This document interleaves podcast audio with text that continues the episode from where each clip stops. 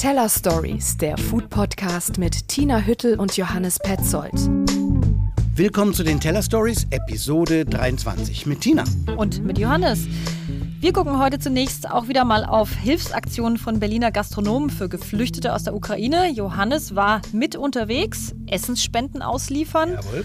Und liefern, ausliefern, das ist auch weiter bei uns heute Thema. Wir haben uns nämlich diesmal das Phänomen Ghost Kitchen in den Teller Stories vorgenommen. Und das ist ja hierzulande eher ein verstecktes, also noch verstecktes, unbekannteres Foodie-Thema. Aber Sissy vom Instagram-Blog Eating in Berlin, die ist heute zu Gast bei uns und die kennt das schon ganz gut. Wir haben in den letzten zwei Jahren so hier und da was aufploppen sehen. Ich glaube, es ist noch nicht so das, was man unter Ghost Kitchen zum Beispiel in China versteht, aber ich kann sehen, dass sich das in diese Richtung entwickelt, beziehungsweise es gibt bereits ein, zwei Läden, die ja eigentlich so operieren. Sissy wird uns heute über Ghost Kitchen als Phänomen in China erzählen und du, Tina, warst bei einer, ja, könnte man sagen, Ghost Kitchen One-Man-Show, oder? Bei Christopher Selig, der Rahmensuppen von zu Hause aus verkauft. Also Schlürfen ist ja auch so ein ganz großer Bestandteil des Ganzen, weil im Prinzip es darum geht, nicht nur die Nudel im Bissen mitzunehmen, sondern eben auch die Brühe gleichzeitig. Und da ist das Schlürfen eigentlich das Wichtigste, damit man wirklich beides hinbekommt und natürlich auch ein bisschen abkühlt, damit man sich nicht sofort den Mund verbrennt. Ich habe es geschafft. Ich habe mich nicht verbrannt. Wie diese angeblich beste Rahmensuppe Berlins schmeckt, dazu später. Bei uns geht es heute neben Ghost Kitchen auch noch um das Thema Wasser. Wieder mit unserem Partner von der Preußenquelle. Ein spannendes Thema, das wir heute klären. Gibt es Wassersommeliers? Und wenn, wie unterscheiden sich die verschiedenen Wasser im Geschmack? Dazu sind wir später bei Steve Hansch, Sommelier im Restaurant Cumberland und so viel sei schon mal verraten. Also ich denke schon, dass das äh, eine Berufung oder auch ein spezielles Feld ist, äh, was, äh, was ein Profi benötigt, weil natürlich, es ist ein Produkt, was sich durch seine Gegebenheiten, seinen Verlauf der Entstehung dieses Wassers begleitet wird und das natürlich dann auch geschmacklich abbildet und die Einordnung sensorischer Natur dann halt, denke ich, auch einem Experten unterlegen darf, ohne Frage. Wir finden auch heute wieder einen musikalischen Ausklang mit Maria Groß, Küchenchefin des Restaurants Bachstelz in Erfurt. Die lässt sich inspirieren für ein rote Beete Risotto vom Song Je veux von Frankreichs, ah, muss ich sagen, für mich tollsten Frauenstimme von Sass.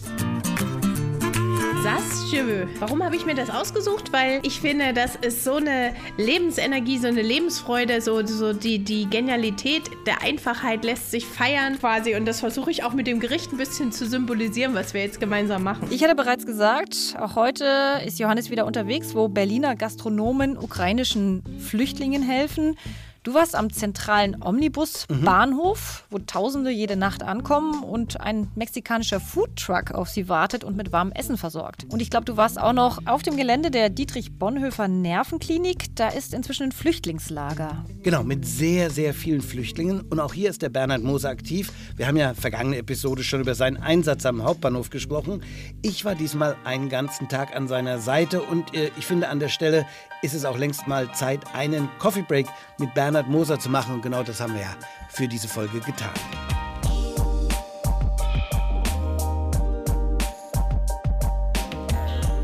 Ja, zum Coffee Break später. Das ist ja unsere Frage- und Antwort-Rubrik. Ich will jetzt erstmal von dir wissen, du hast Sandwiches ausgeliefert und auch Trinken an verschiedenen Sammelstellen. Wo warst du denn überall? Tina, also begonnen ähm, hat der Tag äh, am Albion Hotel in Moabit. Da durften wir in der Küche Sandwiches schmieren. Und dann bin ich zu Bernhard Moser in den Transporter gesprungen. Der halbe LKW ist voll mit äh, ungefähr 1200 Sandwiches. Jetzt fahren wir los und äh, besorgen uns noch äh, Süßwaren. Also es kam jetzt eine Lebensmittelspende in einer unfassbaren Menge. Das sind insgesamt 44 Paletten. Da ist noch eine halbe Palette Wasser, die dazu kommt und so.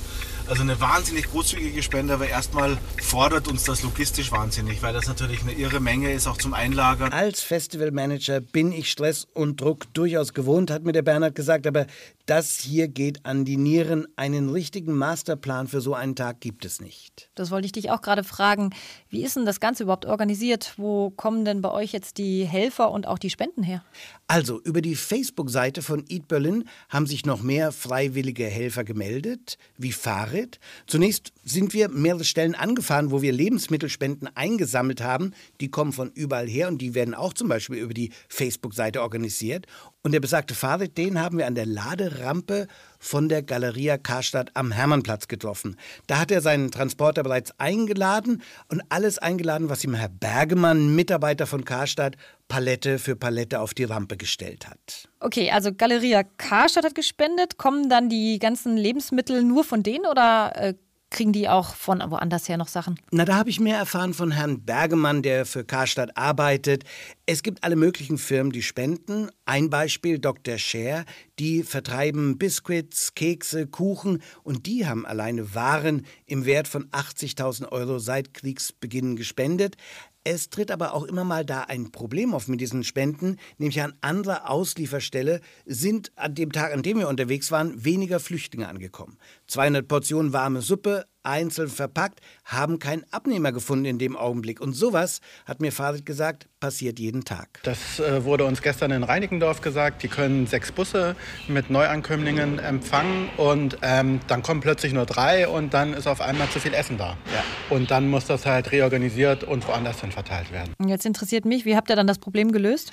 Da ist es einfach während der Fahrt telefonieren mit der Basis, die Richtung ändern, improvisieren und es hat sich ein Abnehmer gefunden. Also Flüchtlinge in einem Hotel in Charlottenburg, die haben sich dann über diese 200 Suppen sehr gefreut.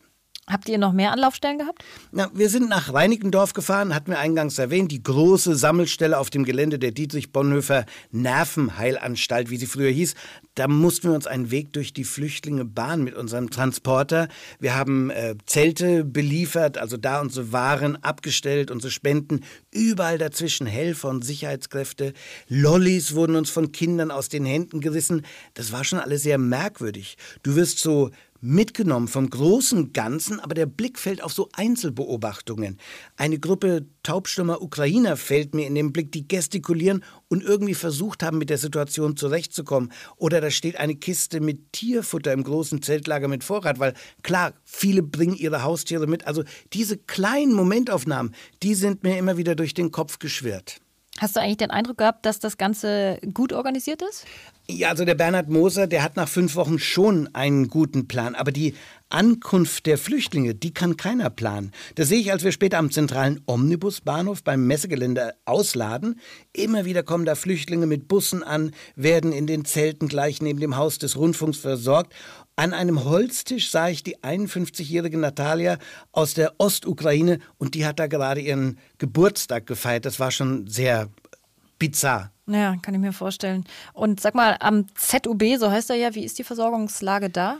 Naja, ich habe dort Melanie getroffen, die äh, seit zwei Wochen da schon das Lager am Busbahnhof organisiert hatte, eine freiwillige Helferin und ihr Freund, den hat sie dazugeholt mit seinem Foodtruck mit mexikanischen Sunny Burrito und der hat dann eben den da aufgebaut und so hatte man dann mindestens ein Catering und konnte auch mal was kochen. Bisher konnten wir leider noch nicht mit staatlicher Hilfe hier rechnen. Das heißt, die BSR liefert uns hier am Tag 100 Liter Suppe, Domino's Pizza beliefert uns je nach ähm, Ankunftszahl mit 200 bis 300 Pizzen. Außerdem Harrybrot ist jetzt äh, regelmäßiger Lieferant, Spreequell, Coca-Cola und ein großer ähm, Händler aus Brandenburg, die Meier GmbH, die jetzt morgen auch schon für eine große Summe hier Hygieneartikel liefert. Aber die Spendenbereitschaft lässt stark nach. Das musst du dir vorstellen. Jede Nacht kommen am ZOB Menschengruppen in Größe eines mittleren Dorfes an. Und da gibt es ja Catering-Unternehmen, das sei auch mal gesagt, die im Auftrag des Senats Sandwiches verteilen, damit ganz gut Geld verdienen, sei mal am Rande erwähnt, aber vor allem am Hauptbahnhof.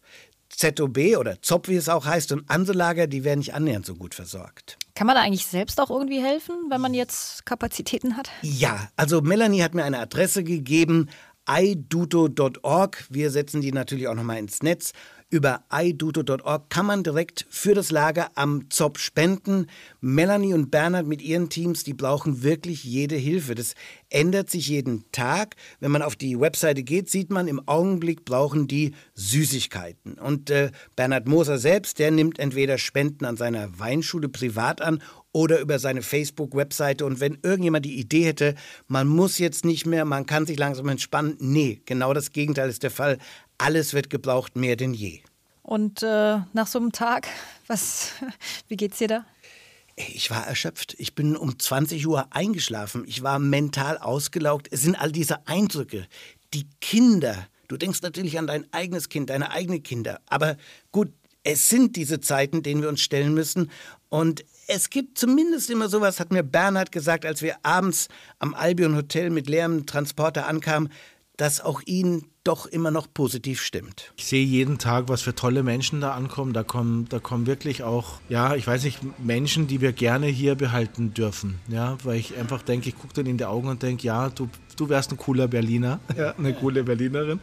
Aber natürlich haben wir hier ja auch Probleme mit Wohnraum. Wir sind ja ein Stück weit schon beengt. Aber äh, ja, es wird eine große Herausforderung. Aber wenn es eine Stadt schafft, die zu bewältigen, dann ist es Berlin.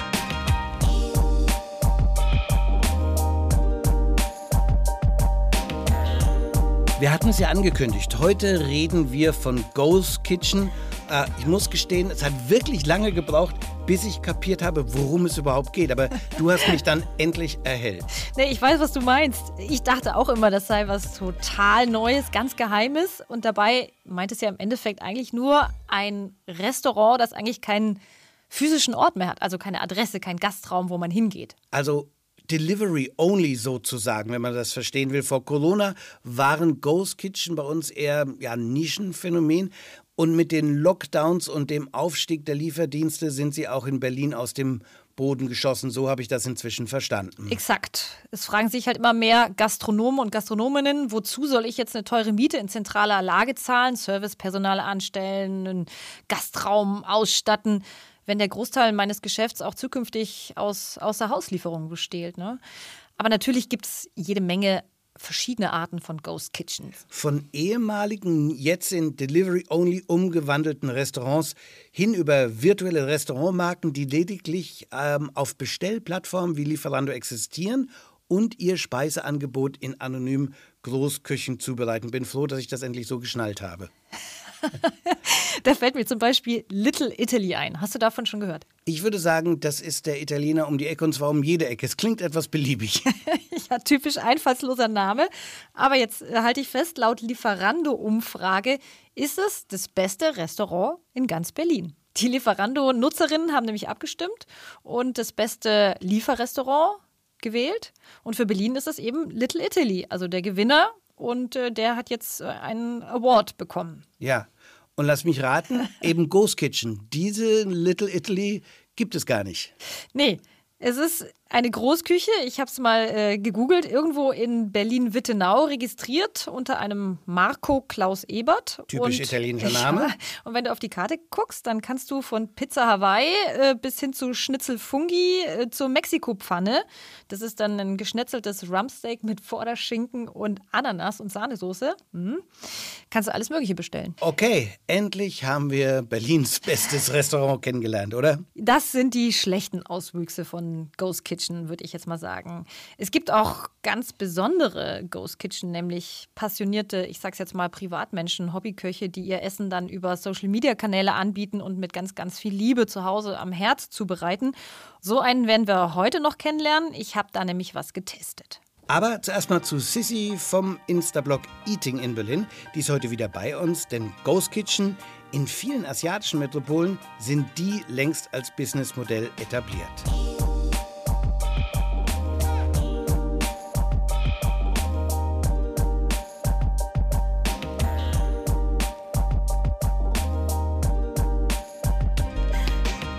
Ghost Kitchen ist bei uns ja noch ein relativ neues Phänomen. Nicht so in China. Da ist es ein gestandenes Businessmodell und schon viel länger präsent. Aber was erzähle ich da? Wer wäre geeigneter, uns äh, darüber zu berichten als Sissy Chen? Instagrammerin mit Channel namens Eating in Berlin und bei uns immer wieder gern gesehener und regelmäßiger Gast. Hi Sissy. Hallo, ich freue mich heute wieder dabei zu sein. Wir reden ja über Ghost Kitchen. Das Thema ist dir ja nicht unbekannt in Berlin. Stehen wir da am Anfang oder?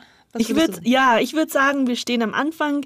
Ähm, wir haben in den letzten zwei Jahren so hier und da was aufploppen sehen. Ich glaube, es ist noch nicht so das, was man unter Ghost Kitchen zum Beispiel in China versteht, aber ich kann sehen, dass sich das in diese Richtung entwickelt, beziehungsweise es gibt bereits ein, zwei Läden, die ja eigentlich so operieren. Wie, äh, wenn du sagst, in die Richtung von China, wie muss ich mir das da vorstellen? Ich glaube, dass, ähm, also man muss sich erstmal vorstellen, dass China natürlich ein riesengroßes Land ist ne? und dass dementsprechend auch sehr, sehr viel Nachfrage ist. Und Essen ist einfach ein sehr, sehr wichtiges Thema in China. Dementsprechend gibt es wirklich massiv viele Ghost Kitchens.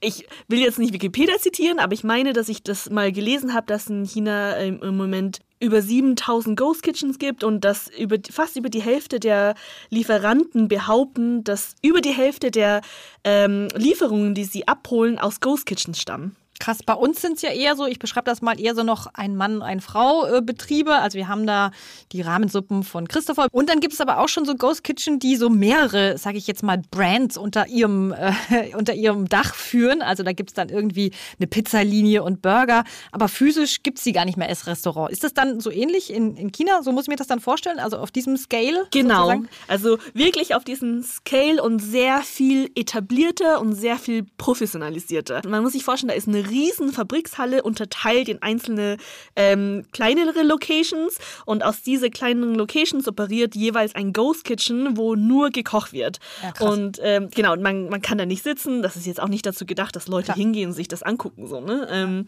Ist durch die Pandemie wahrscheinlich auch noch mal größer geworden. Genau, also die Pandemie war ein Riesentreiber. Ähm, ich, ich glaube, das hat das verdoppelt oder verdreifacht. Und äh, es ist in China einfach ein Riesenmarkt. Ähm, und für Chinesen ist das zum Beispiel völlig normal, ähm, von Ghost Kitchen zu bestellen. Okay. Warum funktionieren die deiner Meinung nach so gut? Ich glaube, also erstens äh, ist es ein, ein gutes Businessmodell und zweitens ähm, vor allem als Kunde oder aus der Kundenperspektive ge, ähm, gedacht, ähm, ist es ein Modell, das sehr schnell auf meine Fra- Nachfrage aufspringt. Das heißt, ähm, man muss eigentlich nur TikTok, sage ich jetzt mal, öffnen, sich anschauen, was trendet gerade, was essen Leute gerade gerne, was wird gerade gehypt. Ähm, und man kann in Ghost Kitchens diese Gerichte sehr schnell umsetzen ähm, und dementsprechend natürlich auch der Nachfrage nachgehen, die ja da ist, gerade in dem Augenblick. Ähm, und es, es funktioniert einfach auch sehr gut, weil jeder ein Ghost Kitchen aufziehen kann. Ähm, man kann sich das auch in China zum Beispiel so vorstellen. Es gibt ein Unternehmen, die haben mehrere Ghost Kitchen mit mehreren Brands, mit jeweils unterschiedlichen Schwerpunkten, so wie du vorher auch gesagt hast, mit Pizza, Burger, Sushi, whatever. Und äh, wenn man zum Beispiel so ein Ghost Kitchen aufziehen möchte, könnte man theoretisch wie so ein Franchise-Teilnehmer an diese Unternehmen gehen und die haben ein bereits äh, fertiges Konzept ausgearbeitet. Das heißt, man kriegt ein fertiges Konzept mit Menü, mit Fotos, Kommunikation, Logistik, Location etc. So, ne? Da ist man als Kunde wahrscheinlich auch wieder gläsern, kann ich mir vorstellen. Ja. Klingt, äh, ja, alles so halb gut für mich, muss ich Mhm. irgendwie ehrlich sagen. Also bei Ghost Kitchen fallen mir schon auch ein paar Nachteile ein. Also diese Ja. riese, riesen Lieferwege auch.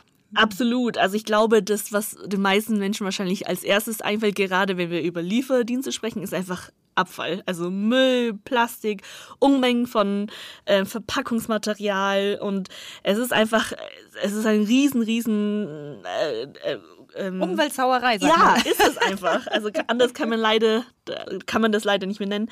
Und natürlich ist es eine krasse Konkurrenz gegenüber Restaurants. Also ähm, Restaurants können einfach nicht in, mit den gleichen ähm, äh, Umständen oder unter den gleichen Umständen operieren wie so ein Ghost Kitchen. Ähm, und der dritte Punkt, glaube ich, ist auch nochmal die Frage nach Hygiene. Dadurch, dass ja kein Kunde dahin geht und Ghost Kitchens auch nicht jeder quasi jeden Tag überprüft werden, ist das so ein bisschen ähm, schwierig zu sehen oder als Kunde zu wissen, wird da, also stimmt da die Hygiene zum Beispiel. Ne? Also es ist einfach sehr nicht, nicht besonders transparent. So, jetzt nagel ich dich fest. Ghost Kitchen bestellen dort? Ja oder nein? Was sagst du, Sissi? Und vielleicht auch noch ein Tipp, wenn ja. Ja, also ähm, ich muss sagen, ich finde es sehr, sehr spannend, ähm, sowohl als, als äh, Konsument, ähm, weil ich einfach glaube, dass Ghost Kitchen, wie ich vorhin schon gesagt habe, sehr viele ähm, coole neue Gerichte kurzfristig au auf den Markt bringen können. Aber tatsächlich finde ich das aus einer Business-Perspektive auch sehr, sehr smart. Also sehr, sehr schnell skalierbar und man kann sehr äh, gut sowas aufziehen und ähm, sich anpassen an Gegebenheiten was ich mir so als Beispiel nenne für Ghost Kitchen Berlin ist äh, Tiffin. Die ähm, kochen indisch und die kochen aber wirklich ähm, sehr, sehr gute indische Gerichte, die auch sehr spezifisch sind. Aber Tiffin ist zum Beispiel ähm, ein Beispiel aus Berlin, ähm, das mir direkt einfällt, die so ähnlich operieren wie oder die man als Ghost Kitchen bezeichnen könnte. Ganz, ganz lieben Dank. Haben wieder viel gelernt, Sissi. Ich freue mich schon, wenn wir dich wieder bald bei uns haben. Sehr schön, ich freue mich auch. Dankeschön.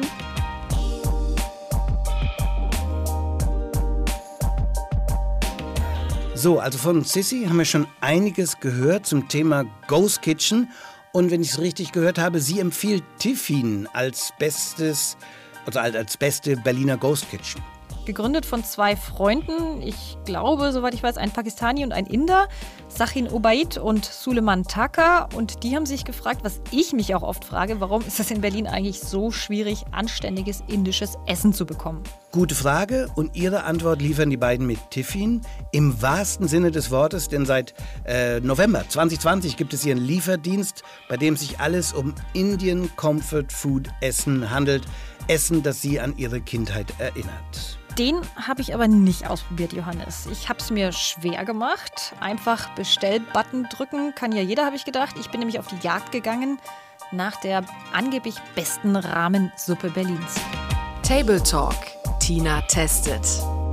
Ich kenne die Adresse, wo du hingegangen bist. Ich war da selber schon mehrmals. Du sprichst von der Rahmsuppe von Christoph Selig, aka Food Technik Berlin. Richtig. Seit dem ersten Gastro-Lockdown 2020 behaupten ja viele meiner Foodie-Freunde, seine Rahmensuppen oder die von Food Technik Berlin seien die besten, die sie jemals gegessen haben. Ich hätte das total gerne schon längst selbst überprüft. Aber wieso äh, hast du nicht? Ich weiß nicht, wie es dir ging, aber mir ist das erst vor kurzem gelungen, an eine dieser phänomenalen Suppen ranzukommen. Keine Chance. Immer wenn ich bestellen wollte, hieß es ausverkauft, äh, weil leider ist ja Foodtechnik Berlin kein Restaurant, in das man jetzt einfach hingeht und dort irgendwie wartet und irgendwann mal den Aufstand proben kann. Äh, es gibt keinen Gastraum, kein Servicepersonal, keine Karte. Es ist nämlich eine Ghost Kitchen, also eine von diesen Küchen, in denen nur gekocht und ausgeliefert wird, aber keine Gäste bedient werden. Ich habe da auch schon mal bestellt, mehrfach schon. Und ich muss sagen, es ist wirklich eine sehr besondere Ghost Kitchen. Ich wusste in dem Augenblick gar nicht, dass es eine Ghost Kitchen ist, aber du hast mich jetzt aufgeklärt.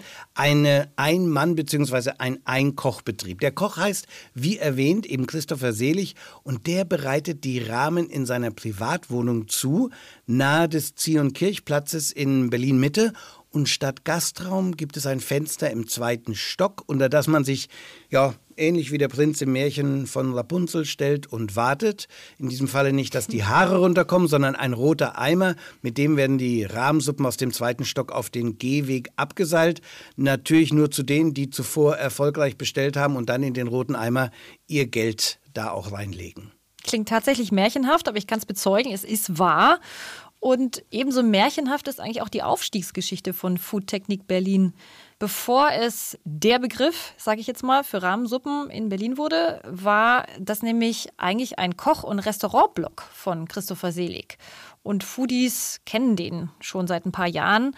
Äh, Christopher schreibt nämlich über japanische Küche. Und da darf man wirklich sagen, der Mann ist ein Phänomen, eine Enzyklopädie, wenn es um Japans Esskultur geht. Ja, das Coole bei ihm ist, ich glaube, alles, was er weiß, hat er sich tatsächlich selber beigebracht. Äh, schon in der Schulzeit interessierte ihn Japan und der ist auch ganz viel in dem Land gereist. Ich würde sagen, es ist jemand, der wirklich die Feinheiten auch der verschiedensten Sojasoßen genau auseinanderdröseln kann. Und er weiß zum Beispiel auch, was eine Tare, also diese Würzsoße, ist, die festlegt, um welche Art von Rahmen es sich handelt. Und da gibt es ja Tausende. Die Pandemie hat er dazu genutzt, um sich dann auch praktisch zum Rahmenmeister vorzubilden. Und der kennt sich aus mit Umami. Das ist ja der sogenannte sechste Geschmackssinn, der dir den Mund quasi ausschäumt. Und Rahmensuppen sollen wahre Umami-Bomben sein und die existieren ja in vielen Varianten. Rahmenköche halten ja jeweils eigenes Rezept für ihre Tare, hm, streng geheim. In Japan gibt es eigene TV-Shows, Publikationen, Museen und Journalisten, die sich nur mit dieser Nudelsuppe beschäftigen. Kaum zu glauben. In Berlin hat wohl kaum jemand mehr rumprobiert als Selig. Also Kochtechniken, Konsistenzen der Nudeln, welche Zutaten, regionale, aber auch japanische. Da geht's los von geröstetem Knoblauchöl über getrocknete Fischprodukte. Der tüftelt wirklich tagelang an seinen Brühen, habe ich gehört. Die er anfangs als Foodtechnik Unique äh, vertrieben hat, eben über seine Instagram-Seite, die Webseite Home Meal und bei Pop-Ups.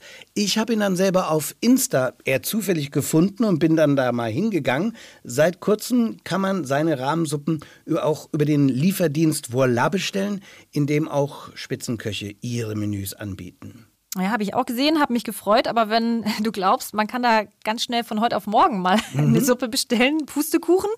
Äh, manchmal ist das nächste freie Abholdatum in äh, drei bis vier Wochen. Kann ich absolut bestätigen, Tina. Ich musste lange vorbestellen und dann bekam ich meine Rahmsuppe endlich. Und für dich habe ich ja da gleich mitbestellt. Wie war denn das Ergebnis? Ich muss erst mal sagen, Rahmen basieren ja meistens auf Schweinefleisch.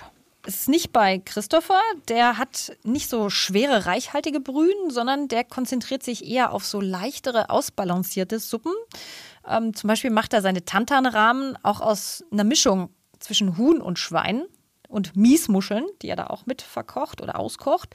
Ich wollte aber unbedingt seine Veggie Mushroom Shoyu Ramen probieren. Von der heißt es nämlich, es sei wirklich die absolut beste fleischfreie Version, die in ganz Berlin kursiert die ich auch probiert habe, aber ich möchte auf keinen Fall vorgreifen. Ich kann sagen, ich habe noch nie eine andere fleischfreie probiert. Also mir fehlt der Vergleich. Was würdest du sagen?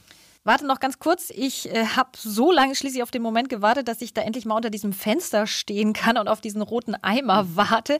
Äh, ich will noch kurz erzählen, ich war da tatsächlich aufgeregt, als dann die Komponenten im Eimer abgeseilt wurden. Okay, dann geht man mit der Aufregung nach Hause und da kann ich sagen, es ist wirklich relativ leicht, diese Suppen zu Hause essfertig zu machen. Wort zur Verpackung, da gibt er sich viel Mühe, dass es eben kein Plastik ist, sondern Butterbrotpapier, aber trotzdem relativ für heutige Zeiten viel Verpackung für meinen Geschmack. Tatsächlich jedes einzelne Topping ist extra ne, äh, eingeschlagen. Aber man muss auch sagen, echt, es sind wenige Handgriffe. Also du musst irgendwie, glaube ich, die Brühe und das Ei erwärmen, die handgemachten Nudeln kurz für ja, exakt 45 Sekunden ins ja. heiße Wasser schmeißen. Und dann kannst du aber eigentlich auch schon anfangen zu essen. Und äh, ich finde, jede Minute des Wartens hat sich absolut gelohnt. Also diese dunkle, wirklich krass umami-reiche Brühe mit dieser Sojawürzung, die, ich weiß nicht, wie er das gemacht hat, tagelang wohl aus Knollensellerie und mit getrockneten Pilzen, Shiitake, Steinpilze, Morcheln, all das ist da drin und geröstetem Gemüse angesetzt hat, die Haut aromentechnisch eigentlich echt schier um. Das finde ich auch. Und äh, man möchte immer noch mal auf die ganze Packung schauen, denken so oder, oder, nachschauen, ist das wirklich alles ohne Fleisch? Aber wirklich, und es hat jede Menge Kraft dafür, dass es ohne Fleisch daherkommt. Ja, auch die handgemachten Weizennudeln, die fand ich, hat er echt auf ein anderes Niveau gehoben. Also die hatten so Biss und gleichzeitig waren die schön flutschig und elastisch. Also ähm, fand ich großartig. Auch, dass es mal ein paar andere Toppings als die üblichen gibt, die man sonst so kennt aus den Rahmensuppen. Also er hatte da zum Beispiel ein Kohlrabi-Konfit, geröstete Austernpilze, fand ich auch total cool. Äh, es war so ein bisschen Rauke und Frühlingszwiebeln und naja, dieses fantastische wachsweiche Ei. Ne? Mhm. Großartig. Also ich werde mich auf die Jagd nach seiner Tantanramen jetzt machen. Aber da habe ich gerade mal geschaut heute Morgen und äh, seine Tantanramen, das ist so eine Doppelbrühe aus Hühnerschweineknochen und Miesmuscheln, die gibt es wieder Anfang April. Bleibt dir jede Menge Zeit, darauf hinzufiebern. Ja, oder Johannes, du gehst Fensterallen, wie das auf Bayerisch heißt, und singst mal nach oben. Äh, vielleicht bisschen kommt der Eimer. Bisschen Rapunzel hattest du vorhin, würde sagen, ein bisschen wie Romeo, der unter Julias Balkon steht und wartet auf den roten Eimer.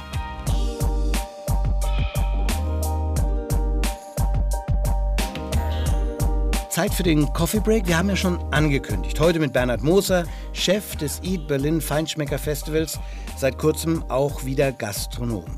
Schon länger vor dem russischen Überfall auf die Ukraine hat Bernhard Moser mit drei anderen österreichischen Freunden nämlich beschlossen, ein Restaurant aufzumachen. Österreichische Klassiker, würde ich sagen, gibt es da. Im Kollwitz-Kiez, das Soda Zitron. Ich war kürzlich dort essen. Ich würde sagen, Kritik kommt in einer der nächsten Folgen. Ja, ich war auch schon dort und da habe ich nämlich den Bernhard Boser zum Coffee Break getroffen. Ich kenne ihn seit vielen Jahren, gebürtig ist Bernhard Österreicher, aber der hat auch deutsche Wurzeln. Sein Großvater, was nicht viele wissen, war der berühmte Hermann Henselmann, Architekt, der unter anderem die Zuckerbäckerbauten an der Frankfurter Allee gebaut hat. Normalerweise ist der Bernhard super pünktlich. Das ist äh, ja vor allem seine halbe deutsche Seite, denke ich mir. Aber diesmal hat er dich versetzt oder was? Ja, der hat mich am Ende eines Tages einfach mal vergessen. Ich habe ihn dann angerufen. Er kam über eine halbe Stunde zu spät und das ist wirklich wert der Erwähnung, ohne ihn zu dissen. Aber wenn einem Bernhard Moser sowas schon passiert, muss eben an dem Tag einiges passiert sein. Es war ein weiterer Tag mit dem Transporter, um ukrainische Flüchtlinge mit Essen und Trinken zu versorgen. Ja, sei ihm mehr als vergeben. Er hat sich dann richtig Zeit genommen für meine Fragen im Coffee Break. Coffee Break. Du bist in der Nähe von Salzburg auf dem Dorf groß geworden. Was ist deine erste Erinnerung ans Essen gehen? Das hieß Jedermann in Hinterklemm und äh, da habe ich immer Spätzle mit Bratensoße gegessen und das war als Kind mein absolutes Leibgericht und das ist meine erste äh, Erinnerung ans Essen gehen. Also Spätzle, Nockerl, die wie es in Österreich heißt, mit Bratensoße im Jedermann. Warst du in der Schulzeit beliebt? Ja, also ich war immer schon ein schwerer Junge und die, die mich nicht mochten, da habe ich mich einfach dann draufgesetzt, äh, so lange bis sie mich mochten.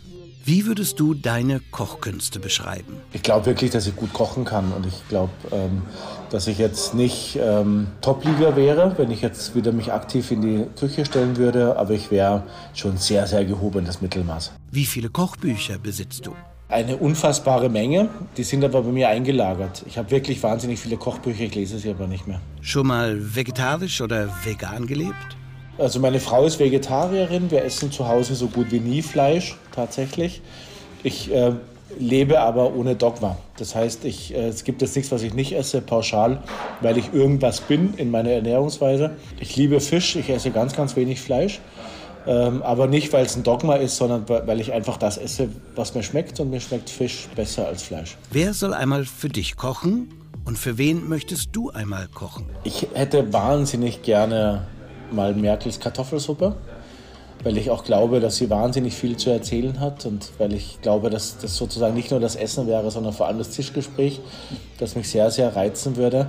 Für wen würde ich gerne kochen? Ich glaube, wie Herbert Grönemeyer, weil ich mein ganzes Leben lang Grönemeyer-Fan bin. Und äh, ja, ich war früher auch Nena-Fan, aber äh, ich äh, bleibe bei Grönemeyer. Dein Rat vom Profi an die Hobbyköche? Ach, ein, einfach machen. Ja, ich glaube, ähm, Rezepte weglegen. Äh, Rezepte sind da, um sich inspirieren zu lassen. Ähm, nicht nach Perfektion streben, sondern nach Inspiration. Ähm, klar, man muss ein bisschen Grundhandwerk lernen. Also man sollte schon so ein bisschen äh, sich auch mit dem Thema Kochen beschäftigen. Also was passiert sozusagen chemisch, was passiert, wenn ich Fleisch brate, wann fängt Eiweiß an zu gerinnen und so weiter. Das sollte man vielleicht ein bisschen wissen. Aber wenn man das Grundhandwerkszeug hat, dann sollte man sich nur inspirieren lassen. Aber nicht mit einem Messbecher dastehen, um zu kochen, sondern einfach nur Freischnauze. Bester Song zum Kochen? Ich höre keine Musik beim Kochen tatsächlich. Ich will mich da wirklich dann in meinen Kopf begeben. Ich will dann einfach nur kochen. Ich, ähm, was ich ab und zu mache tatsächlich ist, ähm, wenn ich so Schnippelarbeiten habe und so, dann höre ich tatsächlich Podcasts. Was ist dein Lieblingsrestaurant? Im Moment am ehesten hier im Soda Zitron. Das ist auf jeden Fall das, der Ort, wo ich im Moment am, am häufigsten bin. Äh, auf Platz zwei wäre dann tatsächlich das Karl und Sophie, weil ich diesen Ort wahnsinnig liebe, weil ich die Menschen, die dort arbeiten, wahnsinnig mag. Und ähm, ja, das sind so wahrscheinlich so meine privaten Stammlocations. Was ist dein Lieblingsrestaurant weltweit? Somit die stärksten gastronomischen Erfahrungen habe ich gemacht bei Heinz Beck in Rom. Fand ich großartig. Ich finde das Steirer Eck in Wien großartig. Ich bin ein riesengroßer Marco Müller-Fan. Ja, es gibt, es gibt, tolle, es gibt tolle Lokale, ähm, aber das wäre so mein Ranking wahrscheinlich. Dein Lieblingsgetränk? Wein. Dein Lieblingswein? Gereifter Riesling. Wenn die Welt in einem Jahr untergeht, was ist deine Aufgabe bis dahin? Du, ich habe einen fetten Weinkeller.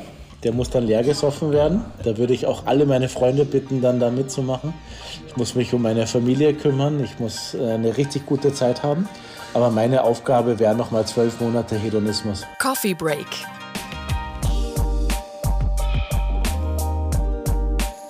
Der Coffee Break mit Bernhard Moser. Nach dem Gespräch habe ich mir noch den Tafelspitz im Soda Zitronen gegönnt. Eine meiner Lieblingsspeisen auf dieser Welt. Und ich äh, bin schon gespannt auf deinen Bericht, den du angekündigt hast aus dem Soda Zitronen. Kommt demnächst. Äh, übrigens, was sagst denn du zu dem Namen? Also ich äh, hätte ja behauptet, ich kenne mich mit österreichischer Ess- und Trinkkultur aus. Also Almdudler sagt mir was, Skiwasser, Mischung aus Himbeersirup, Zitronensaft und Wasser. Habe ich alles auf dem Schirm.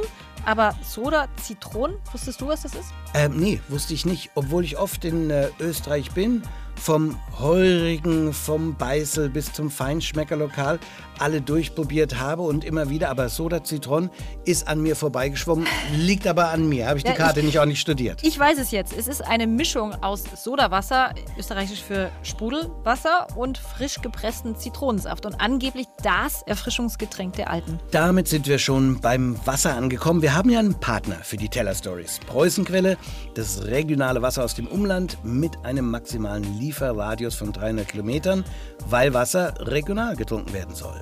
Ja, und dank Preußenquelle beschäftigen wir uns ja hier in den Teller Stories auch immer wieder mit dem, wie ich finde, extrem wichtigen Thema Wasser. Wir haben das letzte Mal über die Frage sinniert, ja, wie weit Wasser geliefert wird und welche Wege sozusagen so eine Flasche Wasser hinter sich hat. Und wir wollten für dieses Mal klären, ob es einen Wassersommelier gibt und wozu der gut ist. Und da hat uns Daniel Demski von der Preußenquelle ins Restaurant Cumberland am Kudamm geschickt. Steve Hartsch arbeitet dort. Er ist gelernter Sommelier und so wie es hieß, genau der Richtige bei dem Thema.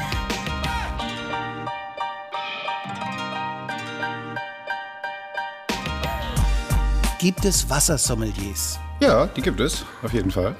ja.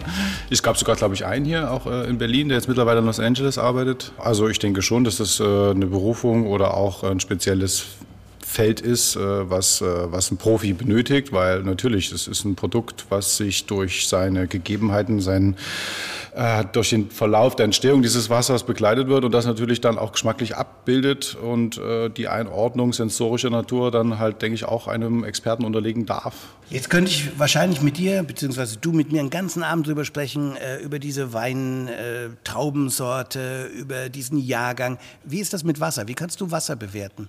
Oh, letztlich sicherlich nicht so tiefgründig wie, wie, wie Wein, weil es dann doch ähm, mehr sich über die Mineralien ähm, äh, definiert, äh, also welches, durch, welches Gestein es durchwandert ist und äh, sicherlich auch, ja, also es ist jetzt sicherlich nicht so in der, in der, in der Fruchtkomponente, Gewürzkomponente so komplex, wie es Wein oder Kaffee oder Bier sein kann. Ähm, äh, von daher ähm, ein Thema, was sich dann eher bestimmt auf Gesteine und, und, und, und, und Härte ähm, ähm, wieder zurück besinnt oder beziehungsweise auch darunter dann äh, eingeordnet werden muss. Und äh, von daher wird es mir jetzt sicherlich äh, schwierig fallen. Ich kann das sicherlich grob bewerten, weil ähm, da eine Sensorik vorhanden ist. Aber so ein paar Grundkomponenten Ja. schon. Also mir geht Ja. es zum Beispiel so, ich weiß nicht, ich nenne jetzt mal die Namen nicht, aber es gibt ein Wasser, da denke ich an Seife. Mhm. Es gibt ein anderes, das italienische, Ja. das schmeckt mir total gut und das hat wirklich so was herzerfrischendes, zitroniges. Mhm. Manchen ist das zu salzig. Also habe wirklich diese Beschreibung dazu gehört. Ja. Hast du das auch, wenn du ein paar verschiedene Wasser testest? Das auf jeden Fall, diese markanten äh, Sachen natürlich schon,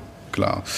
Also Thematik Heilwasser, ne, das sind wir ja dann schon auch auf einer sehr salzigen, äh, bitteren Art vielleicht sogar auch. Und äh, ja, es lässt sich vielleicht jetzt nicht so, ähm, äh, wie sagt man denn, so auffächern, ähm, in, in, in, wie es Wein jetzt täte, in Form von äh, diversen äh, Fruchtkomponenten ne, und, und gewürzigen Sachen. Und, Wenn du am Tisch arbeitest und äh, stellst das Wasser hin und die sagen, Preußenquelle kenne ich gar nicht, was sagst du denen zu dem Wasser?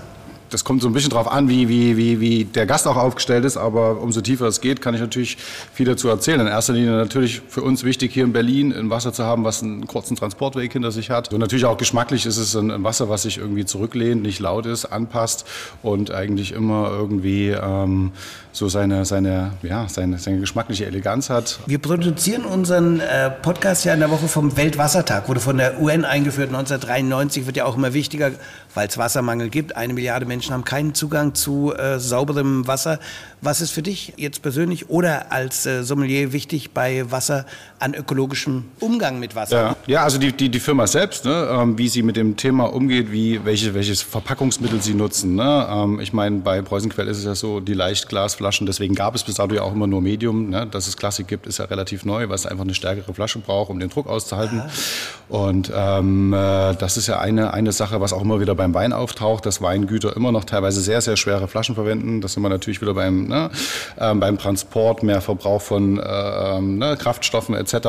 Also das zum einen mit einfließen zu lassen, äh, wie ökologisch äh, sie generell auch die, ja, die Betriebsstruktur aufgebaut haben. Ne? Ähm, es gibt dann auch so Firmen wie eine große Firma aus Hamburg, die sich dann stark engagiert, um äh, in, in, Schwellenländern, Dritt, äh, dritte Weltländern ähm, dahingehend Hilfe zu betreiben.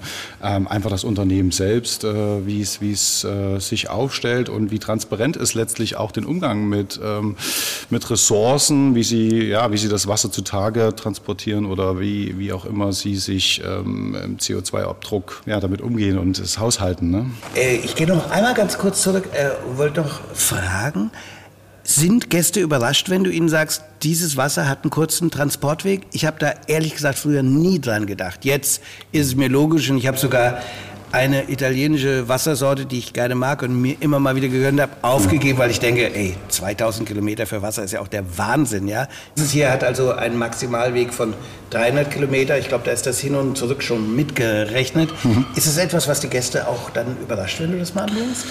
Äh, denke schon, auch gerade hier in dem Bereich von Berlin, ähm, wo die Menschen, glaube ich, noch viel italienisches Wasser auf dem Tisch stehen haben in den Restaurants und ähm, dann schon auch sich mal die Flasche zur Hand nehmen. Das beobachte ich sehr. Das habe ich jetzt, ich habe in letzter Zeit eigentlich eher in Mitte gearbeitet, wo das Thema Wasser schon auch nochmal einen anderen Stellenwert hat und hier man dann schon verwundert ist, dass man ein regionales Wasser auf dem Tisch hat. Man kommt jetzt selten ins Gespräch. Wenn ich sehe, da ist Interesse da, gehe ich dann auch hin und erkläre das, weil man sich da meistens auch äh, ein bisschen belustigt, warum da Bio draufsteht, Bio, Mineralwasser. Die Geschichte äh, müssen wir jetzt nicht aufdröseln, aber ähm, dahingehend schon überrascht und ich glaube, es kommt dann auch an und das Bewusstsein ist dadurch irgendwie angeregt.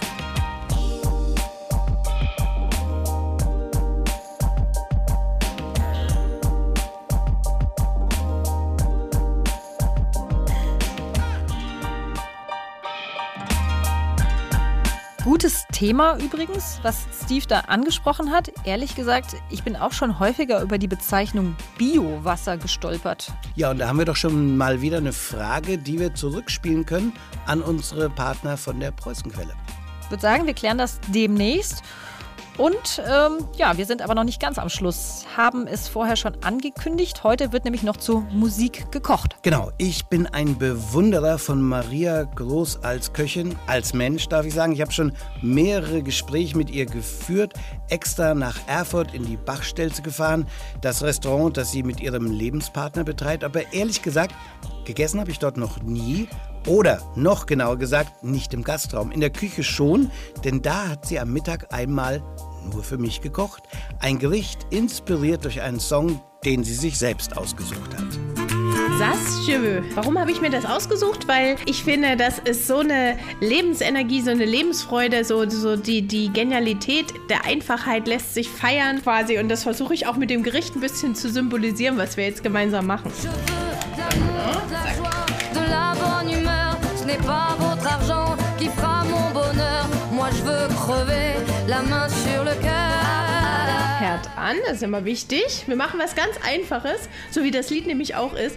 Und zwar machen wir quasi ein rote Beete Risotto mit Rübchen, ein paar Walnüsse oben drüber und ein bisschen Apfel und Sellerie. Was ist einfach an dem Lied? Was einfach an dem, ja, ich bin jetzt kein Tonmeister, aber weißt du so, das Pop so schön leicht ist und noch eine Botschaft hat, das finde ich mega. Gute Laune, Freunde, kein Schickimicki, kein, keine Dekadenz, sondern wirklich mit wenig ein gutes Leben führen. Das können viele nicht mehr. Donnez-moi une suite je n'en veux pas des bijoux de chez Chanel, je n'en veux pas. Donnez-moi une limousine, j'en ferai quoi? Pa, pa, da, pa, pa, pa, da. Ich bin ja so ein Stück so, wie die singt, ja. Also ich brauche nicht irgendwie ein tolles Zimmer äh, im Ritz. Mir ist Freiheit wichtig und Freiheit bedeutet für mich nicht, massenhaft Geld zu haben, um sich dieses und jenes leisten zu können, sondern sie will einfach sagen, was sie denkt. Sie will ehrlich sein, sie will direkt sein. Und genauso ist nämlich dieses Gericht hier.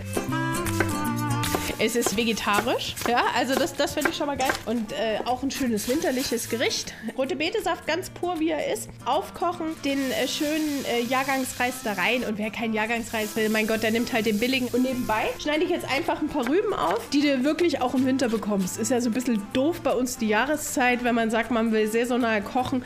Aber Rüben kannst du generell gut einlagern. Ein bisschen Beete, ein bisschen Rettich. Das Moderne ist die Zitrone und dieser Thymian und ein paar geröstete Walnüsse. Also ich habe noch eine teure Zutat und das ist Butter. Ja, die, die habe ich jetzt völlig unterschlagen. Und äh, ich bin der Typ, bin ganz ehrlich, ich binde immer nur mit Butter mein Risotto. Aber du kannst natürlich auch zu Hause ein bisschen Parmesan draufwerfen. Aber ich sag wirklich, nimm Parmesan und nicht irgendein Analogprodukt. Es geht um die Ethik. Das singt sie auch, ja? Also äh, es geht auch um, glaube ich, Nachhaltigkeit. Es geht ja nicht darum, dass man immer das Billigste vom Billigsten isst, weil man sich nichts anderes leisten kann, sondern es geht darum, das Billige vielleicht essen zu müssen, weil der Geldbeutel nicht so groß ist, ist ja was ganz anderes. Aber ich sage immer so, wenn die ganzen Lacoste-T-Shirt-Träger nicht im Supermarkt einkaufen würden, wäre der Welt echt schon geholfen. Da hätten wir auch schon ein bisschen nachhaltiger gearbeitet. Allons ensemble découvrir ma liberté.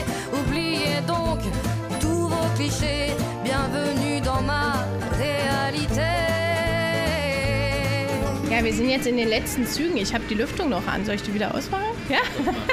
Guck mal, ich rühre jetzt gerade die Butter ein. Und auf der Seite habe ich schon einen schönen Salat gemacht. Von dem Apfel, den Rübchen. Einfach ein bisschen Zitronensaft, bisschen Öl, Zucker, Salz, Cayenne. Und jetzt servieren wir. Das tue ich hier unter das Risotto. Habe ich ein bisschen von den Salatzutaten aufgehoben. Ein paar Apfelwürfelchen. Hier ein bisschen Sellerie, Stangensellerie. Schön das rote Beete-Risotto hier. Schau mal hier in den Teller. Das hat eine mega Farbe. So Passion, weißt du? Leidenschaft. Wie die Satz das besingt. Also wir haben ja jetzt wirklich keine 25 Minuten gebraucht. Das längste war jetzt wirklich zu warten, dass der Risotto-Reis den Garpunkt hat, den wir mögen. Unser mit Essigöl marinierten Salat von Apfel und Rübchen. Noch ganz kurz ein bisschen frischen Thymian drüber. Zack, ein paar geröstete Walnüsse. Sieht doch mega aus, oder? Mmh, Säure, viele weiche Noten zum Reinfallen. Und Winter auf jeden Fall auch. Winter total.